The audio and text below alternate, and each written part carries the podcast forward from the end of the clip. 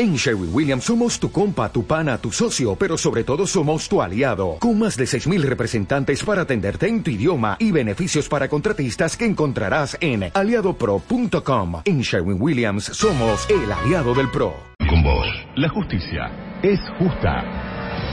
Preguntas que nos hacemos en Expediente X. Lucía Salinas, Lourdes Marchese.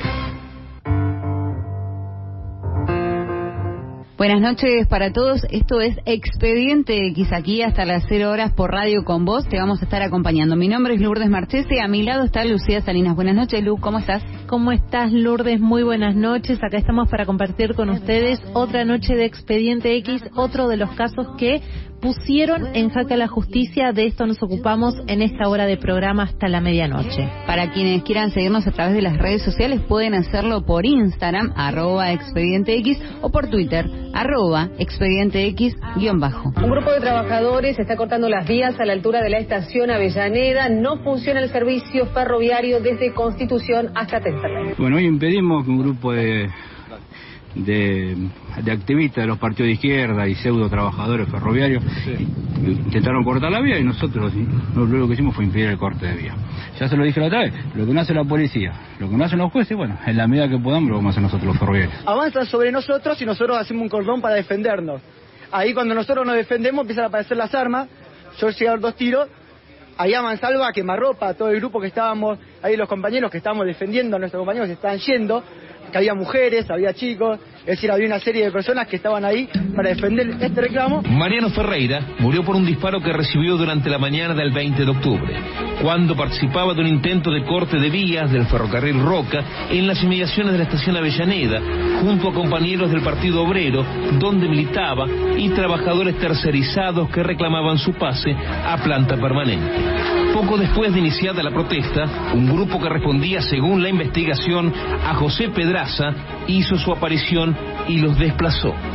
Mariano Ferreira, junto con el resto de los manifestantes, dejaron las vías y marcharon en paralelo, seguidos por quienes terminarían siendo sus agresores. En determinado momento, cuando el grupo se acercaba a la estación Barracas, comenzaron los disparos.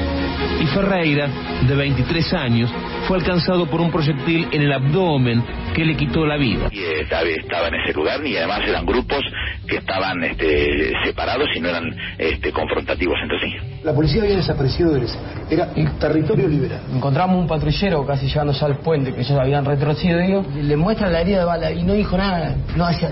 Te miraba para otro lado, la policía no actuó para nada, lo dejó que, que si mataban más, más compañeros, a ellos no le importaba nada. Hay algunos que hace mucho tiempo que buscan un muerto en la Argentina. Para eso aparecen bandas este, que pasan con lo que pasó ayer. Estamos parados en lo que fue el escenario. De aquí a unas siete cuadras aproximadamente está la estación Avellaneda. Nosotros hacemos la nota con uno de sus representantes, de hecho... Gabriela, Gabriela, nos están informando que el joven manifestante que vimos en la ambulancia cuando era trasladado acaba de morir, lamentablemente. Este joven de nombre Mariano. Expediente X. Lucía Salinas, Lourdes Marchese. Hasta las 12. Radio con Voz 899.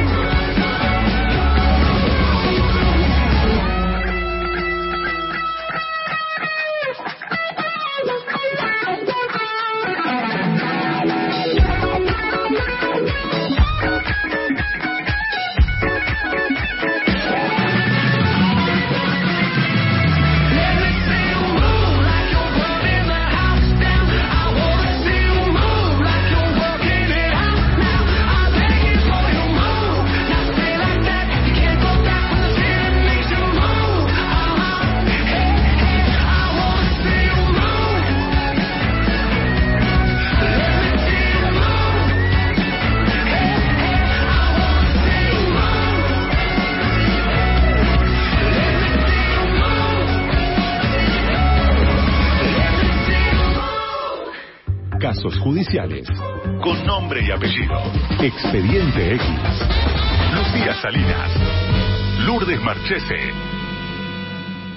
En una acción que estaba planificada en el hall de Constitución, iba a hacerse un bloqueo de boletería, será la primera aparición, si se quiere, de la patota, es decir, un grupo de 30 elementos reclutados de- entre los barra bravas, de, de- de los amigos de- del sindicalismo de Pedraza.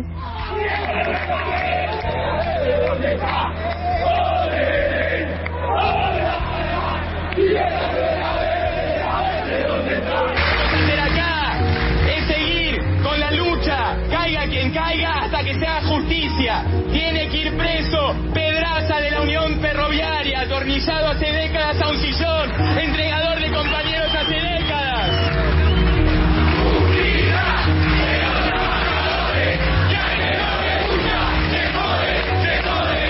sí, yo vi a la persona, a una persona que, que disparaba. eh.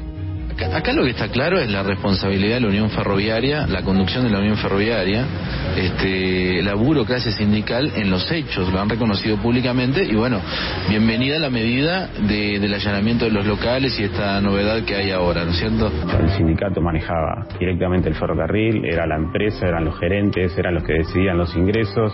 El proceso de lucha que nosotros veníamos encarnando hace muchos años, obviamente iba en contra de estos intereses. No éramos una agrupación que solamente se presentaba a una elección y si la perdía o la ganaba en algún sector, bueno, seguía su cauce, sino que nos organizábamos constantemente en asambleas, en reuniones permanentes dentro y fuera del ferrocarril. Estaban realmente choqueados, muy desesperados, muchas mujeres llorando.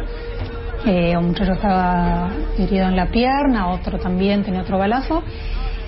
Y nos muestran ya en la ambulancia a un militante. Ese militante era Mariano. El 20 de octubre de 2010, empleados ferroviarios tercerizados junto a militantes del Partido Obrero y del MTR y otras organizaciones intentaron manifestarse en reclamo del pase a planta permanente y la reincorporación de trabajadores despedidos de distintas empresas que prestaban servicio en la unidad de gestión operativa ferroviaria de emergencia. Aproximadamente a las 11 de la mañana, antes de que los manifestantes pudieran ocupar las vías del ferrocarril General Roca, a la altura de la estación Avellaneda, un grupo de empleados pertenecientes a la Unión Ferroviaria se los impidió. A partir de ese primer encuentro, la infantería de la policía bonaerense custodió el avance de los manifestantes por calles linderas a las vías hacia la ciudad de Buenos Aires, mientras que el grupo de sindicalistas insultados in- a los tercerizados, acompañados por la división Roca de la Policía Federal. Todos estaban controlados, custodiados, rodeados por la fuerza. Cerca de las 12, ya en la ciudad de Buenos Aires, los policías federales permanecían junto al grupo de Unión Ferroviaria, que en ese momento atacó con piedras y botellas a los manifestantes que intentaban llegar otra vez a las vías. Todo fue reprimido por las fuerzas con balas de gomas, por la bonaerense en particular, que luego se retiró del lugar. Con el correr de las horas, los incidentes fueron en constante ascenso. El enfrentamiento con las fuerzas fue aún mayor y como consecuencia de los disparos murió el joven de 23 años, Mariano Ferreira, y recibieron graves heridas Elsa Rodríguez, Nelson Aguirre y Ariel Benjamín Pintos. Favale fue quien disparó junto a otros efectivos hasta que se le trabó el arma y allí fue cuando sucedió uno de los peores momentos que se cobró la vida de Mariano Ferreira. Y ya estamos en comunicación con Pablo Ferreira, hermano de Mariano Ferreira. ¿Cómo estás, Pablo? Lourdes Marchés, de Lucía Salinas, acá en Expediente X, te saludamos. ¿Cómo están, chicas? Bien, eh, queríamos, bueno, llamarte para... A estamos tratando hoy el caso del asesinato de tu hermano y, y nos parecía bueno eh, tenerte a- acá vos para que hables un poco eh, quién era Mariano Ferreira.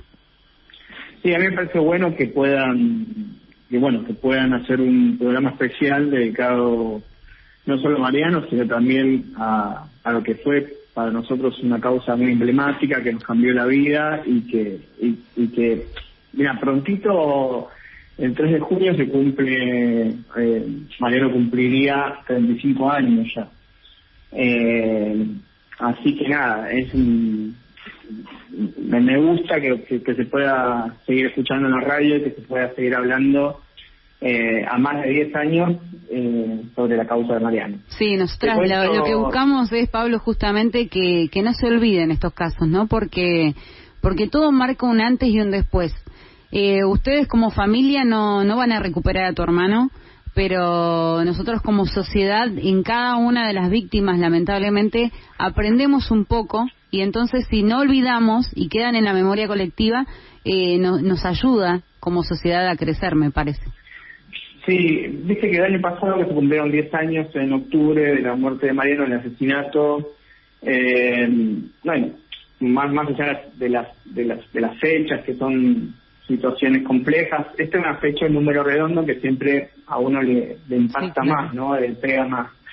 Eh, pero bueno, eh, me sorprendió a mí mm, de una manera positiva eh, leer un tuit de Alberto Fernández, el presidente, recordando la causa. Uno con, con el tiempo tiene la sensación de que, que, bueno, lentamente la sociedad avanza y, y se van olvidando las causas, sobre todo la de Mariano, que más allá de lo, de lo, de lo, de lo trágico y más allá de lo emblemático que fue, porque sentó en el banquillo de los acusados a un, a un sindicalista claro. empresario, eh, también me parece que la, la causa de Mariano, eh, nada, se sensibilizó muchísimo por ser una muerte joven, ¿no? Digo, siempre son Sí. muertes jóvenes las que caen a manos de mucha veces violencia institucional o, o de balas policiales, ¿no? En este caso hubo una cosa más compleja, una trama mucho más compleja. Eh, y bueno, me me pareció que, nada, sentía como que cada vez era menos latente la, la, la, la, la memoria sobre la causa de Ujú. Mariano, pero la verdad es que los- en los- el año pasado, con este cumplimiento de los 10 años de la causa eh, y el asesinato de Mariano, noté que sigue estando en la memoria colectiva, sigue estando en, sobre todo en la militancia política, pero también queda ese recuerdo de lo que fue de lo que fue ese momento. Mariano, la verdad es que ya uno con el tiempo eh, se puede imaginar no cómo sería Mariano, pero porque es difícil, es un ejercicio difícil pensar cómo sería ahora. Lo que podemos saber, lo que yo puedo contarles es eh, el tipo de personalidad que tenía Sí, él. eso te quería Eh, preguntar, eh, Pablo, ¿cómo estás? Buenas noches, Lucía te saluda. Eh, Lucía. bien, que nos cuentes sobre Mariano. ¿Cómo era. Mariano? ¿Qué, cómo, ¿Cómo era de carácter? ¿Qué cosas le gustaban? ¿Qué cosas lo apasionaban? ¿Qué cosas lo enojaban? Mira, él de muy chiquito, ya a los 13 años, empezó a militar. Yo militaba en el Partido Obrero, en, en, en Avellaneda, en una, en una escuela artística, eh, y él se empezó a enganchar con los materiales de lectura ¿no? que uno va llevando a la casa, desde, desde los libros hasta los panfletos. Eh, y me acuerdo que en algún momento de, de nuestra adolescencia, eh, él me dice, no, no fue él, me dice un, un compañero del Partido Obrero me dice, eh, che, va a venir tu hermano a, a, a esta actividad. Lo cual a mí me cayó un poco mal porque claramente también era un espacio mío. Claro, sí. Que- que no Hermanos sé, adolescentes. y hermanos, claro, hermanos menores, nos llevamos bastante diferente de edad y todavía no habíamos experimentado eso de salir juntos. que Después de más grande decidimos de salir a, a ver una banda y en ese momento era, bueno, la imagen que él tenía de mí, yo me cuidaba bastante delante de él, no era la misma persona que era con mis amigos. Claramente, no querías Entonces- revelar ese costado. Exacto. Entonces, entonces eh, cuando llegamos, cuando lo veo en la actividad, me, me, me surgió eh, algo que, que es muy es inevitable, te lo voy a contar. Eh, no, le di la pila de panfletos, y lo más feo que puede pasarte es que te pongan a repartir panfletos en una esquina, se la di a Mariano para que la reparta. Qué maldad, qué maldad. Así es, le digo, eso es así, Mariano. Claro, bueno, empezá de eh, abajo. Claro, tu plebeyo era. Pero sí, la verdad es que a partir de eso, nada, empezamos a tener, eh, siempre tuvimos una relación muy buena, muy estrecha, y capaz, como yo el más grande, también eh, me sentía que había mucha influencia, o sea, yo, yo generaba mucha influencia sobre él. Eh, y acá, acá empezamos a distanciarnos también, empezamos a cada uno a hacer sus cosas por su lado y encontrarnos en los momentos que queríamos vernos, ¿no? En por ejemplo, ir a un recital. Pero en la actividad política, bueno, yo decidí también eh, no solamente, eh, sobre todo, irme a militar a otro a otro espacio político, no, no, no otro espacio político, sino otro lugar eh, geográfico, a la capital federal, me fui a vivir ahí, y ahí ya nos encontramos un poco. Pero él era una persona súper humilde, eh, un chico que, eh, nada, se vestía con lo que mínimo, no era muy austero, no le importaba nada la Sí. ropa, ni comprarse ropa, eh, todo lo que tenía siempre lo gastaba en libros, le gustaba mucho el cine, le gustaba mucho el rock nacional, las bandas argentinas, Almendra, Spinetta, eh, ¿Qué tema? ¿Qué te. ¿Había algún tema en particular que le gustaba? Justo Sí, viste sí, que ahora sí. que murió García, también me acordaba. ¿no? Bueno, yo- sí, en realidad, mira, muchísimas bandas argentinas, pero sobre todo de, de almendra, eh, o, o quizá más que más que almendra, pescado rabioso, Claro, o, incluso algo Spinetta solista. Eh, alguna vez con, en una entrevista con la maestra Tenenbaum recordábamos algunas cosas de Mariano y, le, y, y él puso, me dice, "Mira, voy a poner un tema para que Sí. para despedirnos. Y puso Barro tal vez, Spinetta, Sí, y claro. para mí fue muy, muy, muy, muy lindo, me quedó como marcado. eh, no sé si lo escuchaba con él o no, pero en ese- a partir de ese momento me pareció que era un recuerdo que me unía a, a- a Mariano. Así que, Mm. nada, eh, él, una persona bastante caótica, desordenada, hijo eh, como, mira, imagínate que te voy a contar una anécdota para, yo estaba, estaba, estaba, eh, yo ahora estoy divorciado, pero me, me- me- cuando me casé, primera- cuando me casé en el 2010, eh, nada, él lo que hice que sea, que, que sea mi, mi testigo, y fue justamente el año que fue el año de su asesinato. Mm. Eh, y nada, cuando estábamos por llegar a la, a la fecha de casamiento, el, el testigo no tenía el DNI, lo había perdido. O sea, era una persona totalmente muy volado. nada, era, era, era, era, era muy, muy, muy gracioso en, en- Sí. en eso, ¿no? Era una persona que totalmente desvolada, Hmm. desde el aspecto, todo. Sí. Eh, no, para nada malhumorado, al contrario. Mm. Era muy tímido, muy callado, eh, de pocas palabras. Alguna vez me sorprendió mucho verlo, cuando empezó a hacer teatro, me sorprendió mucho verlo en un escenario, porque de golpe no lo reconocí, es más cuando salió a escena, porque tenía un histrionismo que no mostraba nunca Claro. eh, en su vida cotidiana. Una persona como Mm. muy callado, muy callado, muy tranquilo, nada, no, no era, no era muy polemizador. Imagínate que en algún momento, ya llegando en 2007, yo dejé de militar en el Partido en 2004 y, y empecé a acercarme al kirchnerismo. Imagínate que intentábamos no tener algunas en algunas reuniones. Claro. Algunas charlas. Claro. Era como... a, él, a él todo le parecía, todo le parecía kirchnerista. En algún momento cuando digo, Diego no era kirchnerista, le parecía kirchnerista. Claro, imagínate.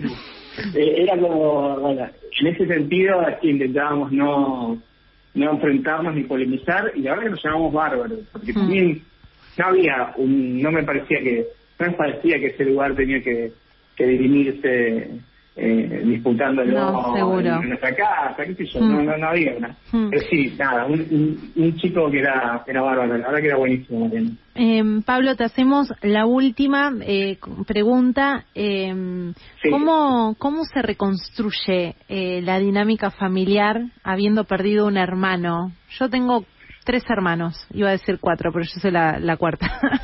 Sí. Y la verdad es que, que me cuesta tan solo la distancia, no, no puedo jamás dimensionar lo que sería perder un hermano. ¿Cómo se sigue? Eh, es dificilísimo, la verdad es que es muy difícil. Eh, nosotros éramos eh, dos varones, dos mujeres.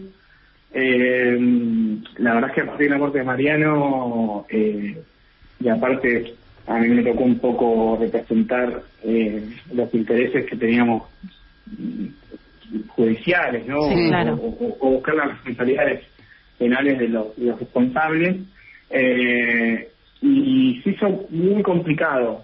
Una cosa que no se volvió a reconstruir. O sea, hay un vínculo con mi familia muy bueno, muy estrecho, nos queremos mucho, pero la presencia de Mariano, la ausencia de Mariano, mejor dicho, y la presencia obviamente también, es algo que no que nos hace muy difícil, se hace muy difícil, la verdad es que nunca había pensado, eh, a- ahora a la distancia obviamente es otro, otro sentimiento, pero en ese momento sentía que perdí un espacio de apoyo, ¿no? De, de donde me apoyaba, donde parte de mis ideas y mis, y mis debates y mis discusiones internas podía encontrar un espacio, una persona que podía escucharlas, que de parte podía entenderme y, y nada, a partir de eso no hubo, más allá que, mi, que tengo una excelente relación con mis hermanas, es diferente otra relación. Sí, no es lo mismo. Eh, y después es muy duro también para, para la familia, para mi mamá, para mi papá. Eh, es una ausencia que, que, que ahora se recuerda, la verdad que ahora hay muy lindas anécdotas, siempre nos encanta, recordamos cosas lindas, eh, pero dolió mucho y fue algo que, que jamás en la vida hubiera imaginado que, que podía pasar.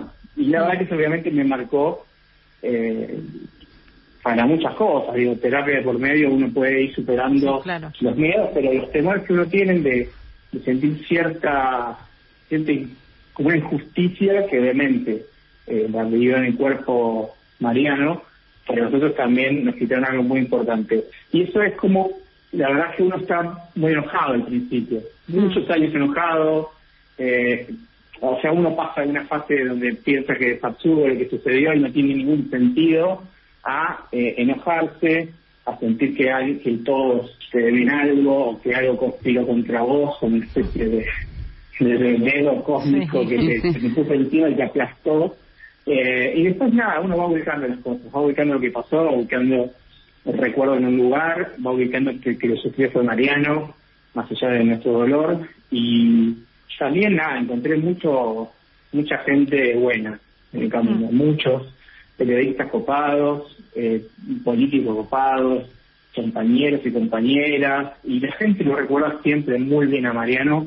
Ya a esta altura ya no hay tanto tironeo como uno un momento más por izquierda o no sé qué, sino que ahora es eh, otra cosa. La verdad que eso que te recuerda es muy lindo, porque para los 10 años de su asesinato hubo muchas muestras de cariño por parte de muchas personas.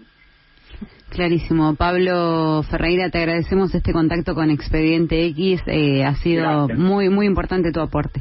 Gracias por mantener por mantener vivo esto, ¿no? Me pareció excelente. Gracias. Gracias, un abrazo muy grande. Abrazo. Expediente X. Lucía Salinas, Lourdes Marchese. Hasta las 12. Radio con Voz 899.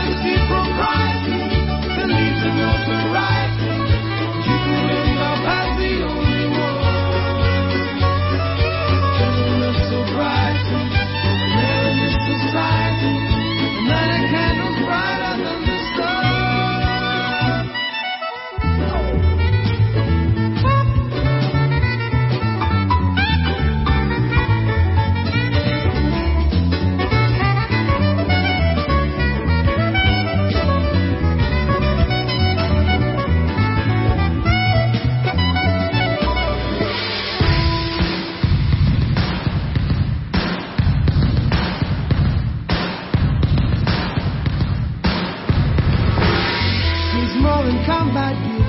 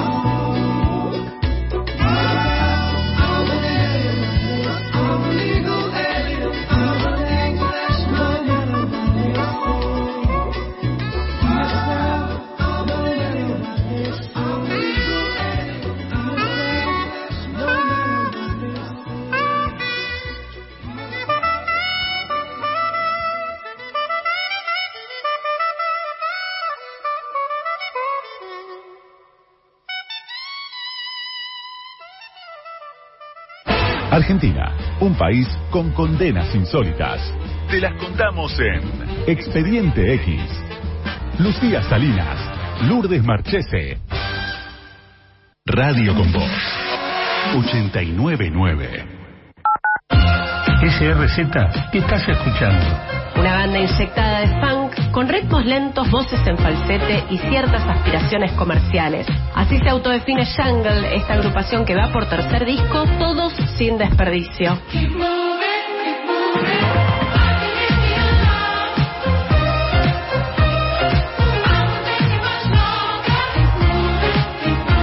Escucha la playlist de SRZ y Radio con Voz en Spotify. Radio con Voz. Somos música. 899. Radio con Voz. Los casos que te impactan en la tele. Acá los investigamos. Y te los contamos. Expediente, Expediente X. Lucía Salinas. Lourdes Marchese.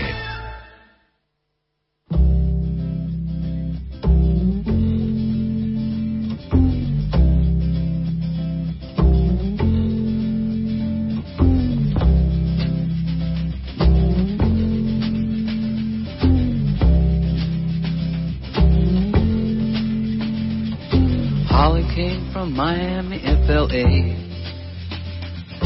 Hitchhiked away across USA. Plucked her eyebrows on the way, shaved her legs, and then he was a she. She says, Hey babe, take a walk on the wild side. Said, Hey honey, take a walk on the wild side.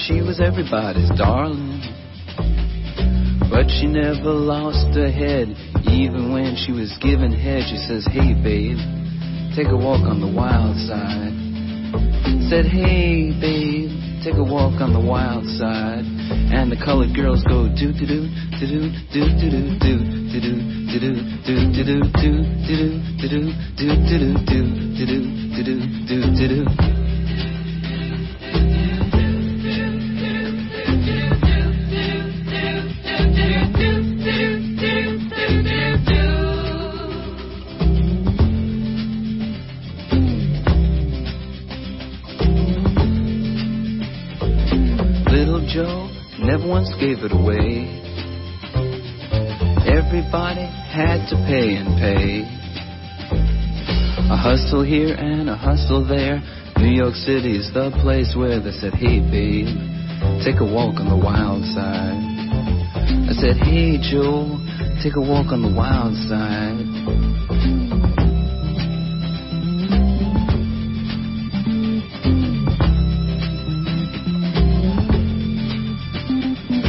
Sugar Plum Fairy came and hit the streets. Looking for soul food and a place to eat. Went to the Apollo, you should have seen him go, go, go. They said, hey, sugar, take a walk on the wild side. I said, hey, babe, take a walk on the wild side. Alright. Huh.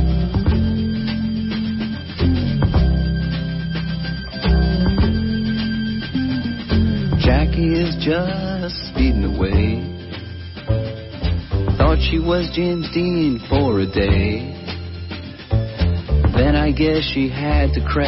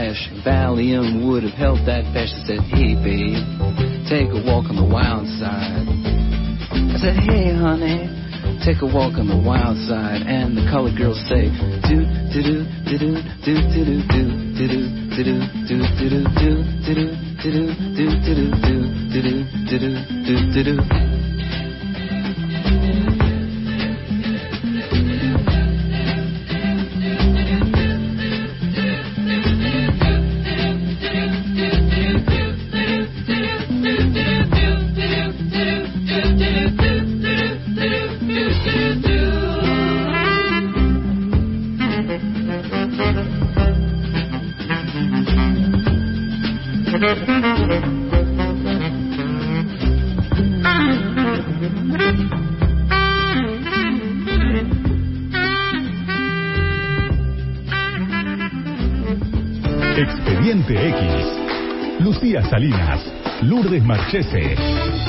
De 11 a 12. Radio con Voz 899.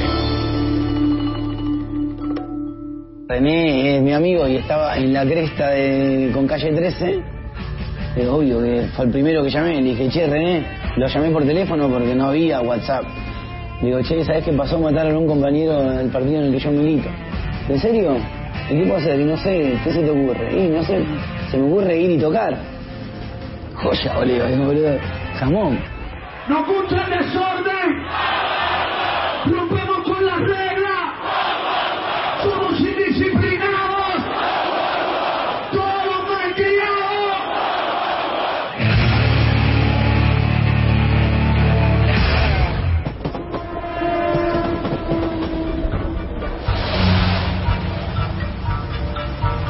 También quiero justicia por Mariano Ferreira. Yo también quiero justicia para Mariano Ferreira. Yo también quiero justicia por Mariano Ferreira. plan criminal que todos tuvieron una participación fundamental para que ese ataque común pudiese llevarse a cabo, indudablemente no solo nos iríamos hoy con la perpetua a los 17 imputados, sino también con la continuación de la causa para que se investigue de cero lo que venimos reclamando desde el mismo día de nuestra presentación como querellantes y que tuvimos que reiterar en el alegato. La investigación a los funcionarios del Gobierno Nacional, la investigación a los empresarios de UBOFE y también, por supuesto, a los demás integrantes de la patota que si bien están identificados no han sido imputados hasta ahora. La sentencia eh, tuvo obviamente una, un balance contradictorio, porque lado fue un triunfo. El país lo sintió como un triunfo. Fue un triunfo porque en Argentina eh, la impunidad es la, la, norma. Siempre hay impunidad. Va a agarrar todos los casos que hay gatillos fáciles, de crímenes, no se juzga nadie. Y acá logramos llevar al banquillo de los acusados a Pedraza, que era de los pesos pesados, era como condenar a Moyano por homicidio, aparte no condenarlo por, digamos, un delito menor, sino por homicidio.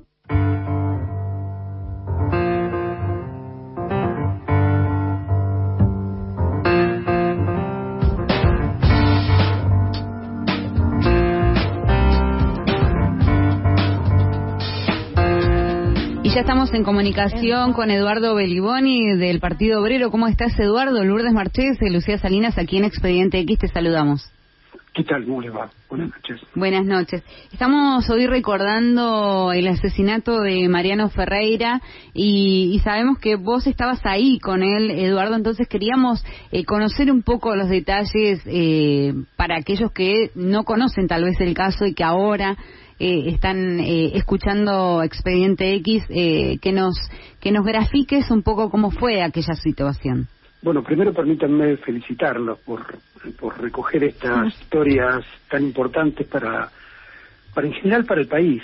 Cuando chicos jóvenes, como era Mariano, este, caen bajo las balas de una patota, que es lo que ocurrió en Barracas, y como ocurrió años antes con el caso de Costequi Santillán, es importante que, que el periodismo, que, que eh, tiene esa tiene esa función, así lo entiendo yo, eh, que retome para las nuevas generaciones, sobre todo para que no vuelva a ocurrir, porque perder esas vidas tan jóvenes, tan útiles, gente tan valiosa como han sido Maximiliano Costequi, Darío Santillán y Mariano Ferreira, el caso que ustedes toman hoy, es importante para las para las nuevas generaciones, en los que ya peinamos canas o casi no nos quedan pelos para peinar, pero este, ya tenemos unos años, este, también tenemos que dejar esa ese, ese mensaje, ese legado. Ese día, este, para hacer un poquito de memoria, ya pasaron más de 10 años, pero yo lamentablemente lo tengo tan grabado, tan incorporado en el cuerpo, en la, en la cabeza, en el corazón,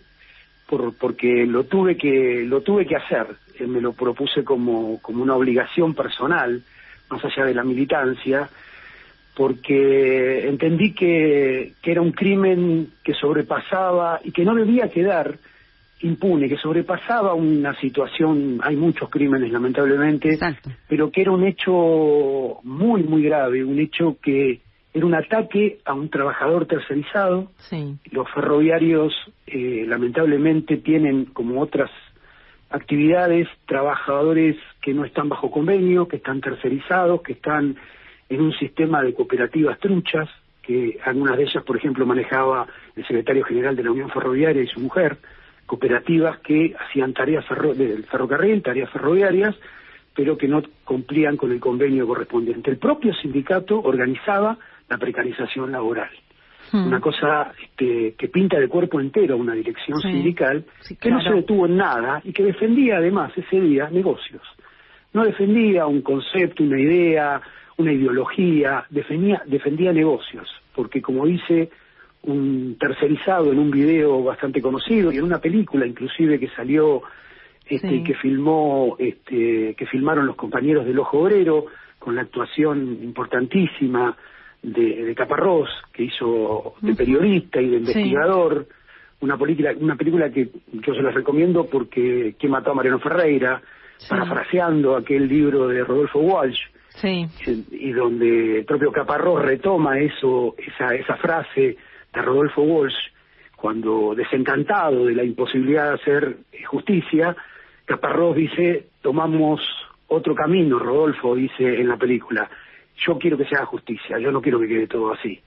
Tenemos que, porque el libro de Rodolfo Walsh termina diciendo, acá no va a haber culpable, no va a haber, no se va a saber quién mató a Rosendo, eh, y quedó El libro, ¿no? ¿Quién mató a Rosendo? Tremendo. Tremendo, tremendo. Y parafraseando ese libro, Diego Rojas escribió eh, ¿Quién mató a Mariano Gómez Ferreira? este, de la cual lamentablemente claro. tuve que ser tuve que ser un, un- casi un guionista de todo eso porque me tocó vivirlo desde la mañana temprano que nos reunimos con los tercerizados intentando visibilizar esa esa lucha tan terrible un, un trabajador tercerizado cobraba la tercera parte de lo que cobraba un trabajador ferroviario Claro, tremendo. Ahora, Eduardo, ¿te imaginaste que te imaginaste que podría haber sido No. haber sido vos?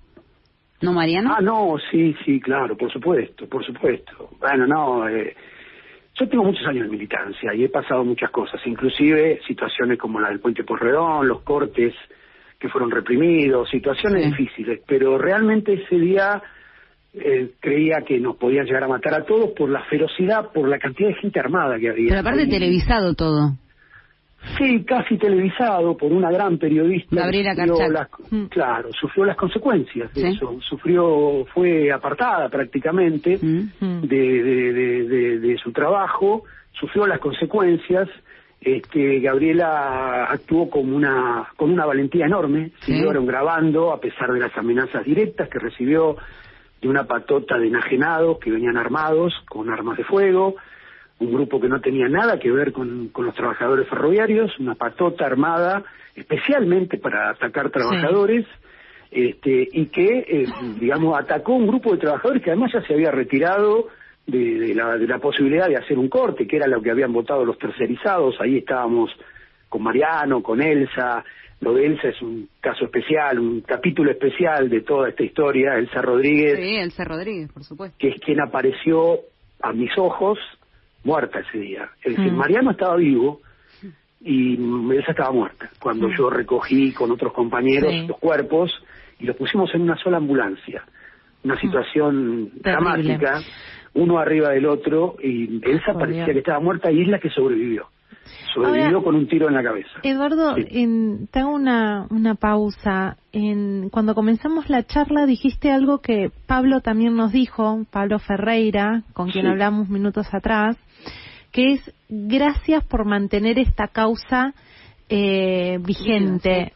¿Ustedes sienten que, que pese a lo trágico que fue, no solo por la juventud de Mariano, por su lucha, por cómo murió, sienten que a lo largo de estos años la sociedad va olvidándose o, o es que quizás nos van como tapando otras tragedias también, ¿no? Porque porque qui- quizás hubo otros Mariano Ferreiras en, en otros contextos en estos años. Sí, es verdad, pero hay algo que creo que hemos aprendido todos y que creo que es un forma parte de la conciencia colectiva de esta Hmm. de esta sociedad tan tan contradictoria y a veces con tantas dificultades de comprender que es que la represión en la Argentina no es fácil de realizar. Es decir, hay un rechazo a la represión en la población.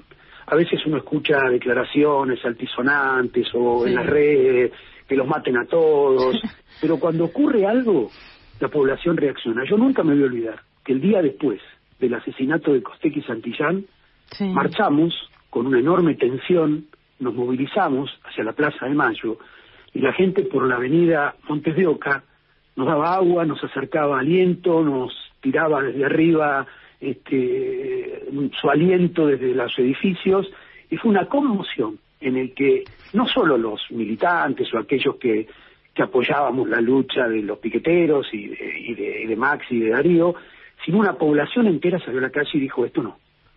Y no lo aceptó. Como también ocurrió cuando quisieron hacer una amnistía hace unos años atrás este, de los militares este, mediante un recurso eh, judicial, el 2 por 1 y la gente salió masivamente a la calle. Es decir, yo creo que hay una conciencia colectiva de que con represión no se resuelve nada.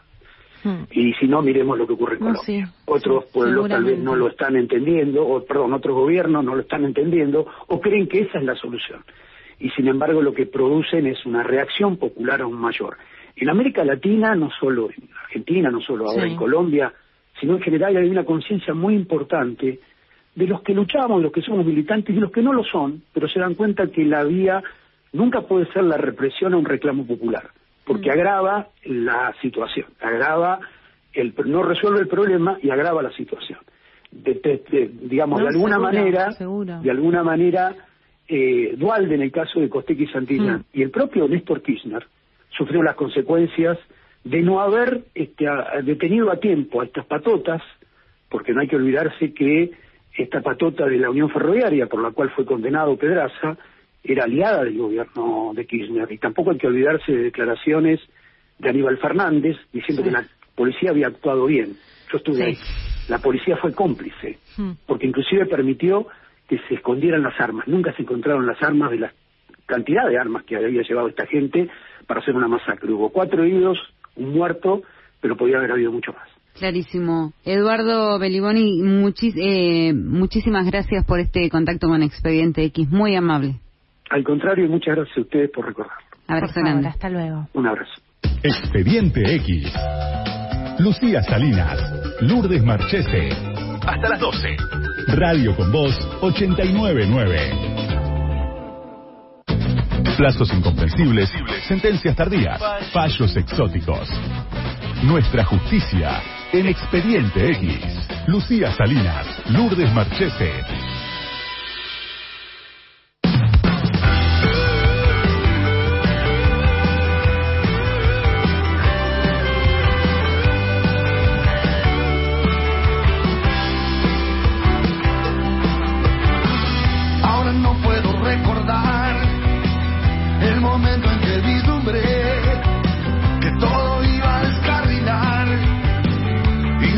Eso salí a.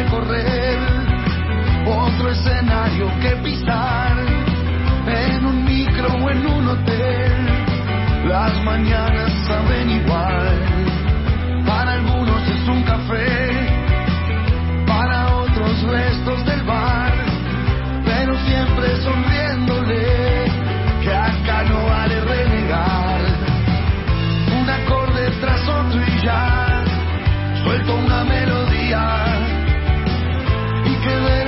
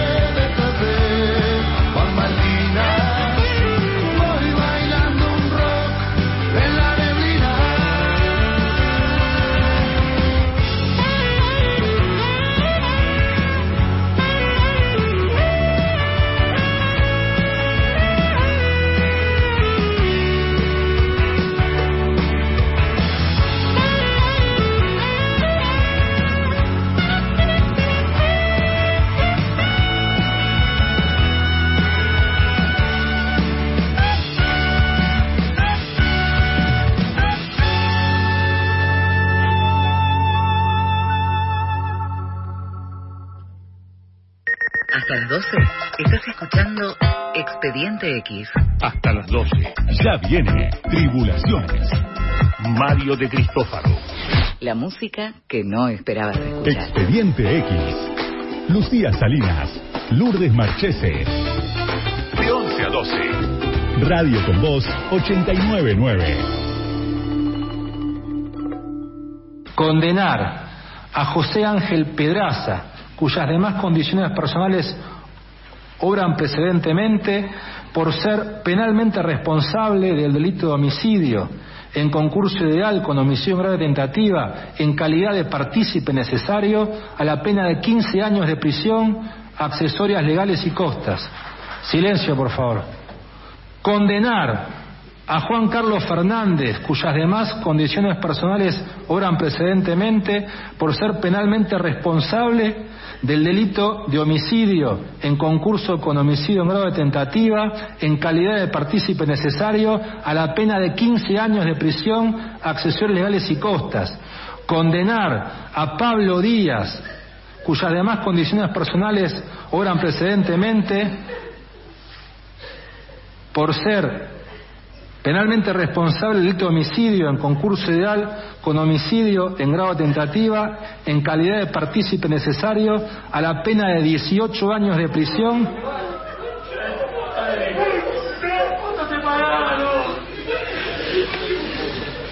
accesorias legales y costas. Condenar a Cristian Daniel Favale, cuyas demás condiciones personales obran precedentemente por ser autor penalmente responsable del delito de homicidio en concurso ideal con homicidio en grado de tentativa, en calidad de coautor a la pena de 18 años de prisión, accesorias legales y costas. Condenar a Gabriel Fernando Sánchez, cuyas demás condiciones personales obran en autos por ser penalmente responsable del delito de homicidio en concurso ideal con homicidio en grado de tentativa, en calidad de coautor a la pena de 18 años de prisión, accesorios legales y costas. Hasta acá otro expediente X, esto que con Lucía siempre nos gusta llamar los casos que pusieron en jaque a la justicia. Gracias a Carlitos Rodríguez en operación técnica que hizo esto posible, gracias a Paula Grico en producción y también a Valentín Ferreira en redes, que es realmente un capo como las maneja. Eh, si te parece, Lu, nos reencontramos la semana próxima. Que tengan muy buena semana y hasta el próximo expediente X, los casos que pusieron en jaque a la justicia. believe. I walked down the street.